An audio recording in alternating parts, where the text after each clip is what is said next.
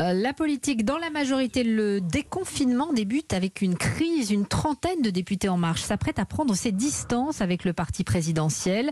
Scission qui devrait être effective en début de semaine prochaine. Ça couvait depuis des mois, mais les événements se sont accélérés pendant le confinement et ce week-end, l'exécutif a été pris de court. Michael Darmon. Et oui, pour la simple raison que les dirigeants de la majorité n'ont jamais cru à cette rébellion de ces députés, jamais imaginé que ces députés contestataires iraient jusqu'au bout, jusqu'à créer leur propre groupe.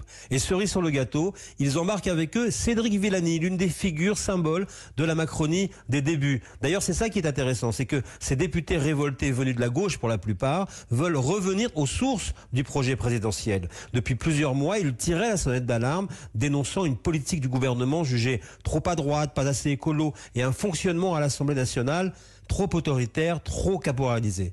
Une scission comme un coup dur pour Emmanuel Macron qui non seulement risque de perdre sa majorité absolue à l'Assemblée nationale, mais qui va devoir gérer un problème complexe de recomposition à deux ans de la présidentielle. Le président avait promis de se réinventer, mais le voilà pris de vitesse par une partie de ses premiers marcheurs qui se seront réinventés avant lui. Euh, Votre fait politique, Michael Darmon, c'est tous les jours dans la matinale d'Europe 1.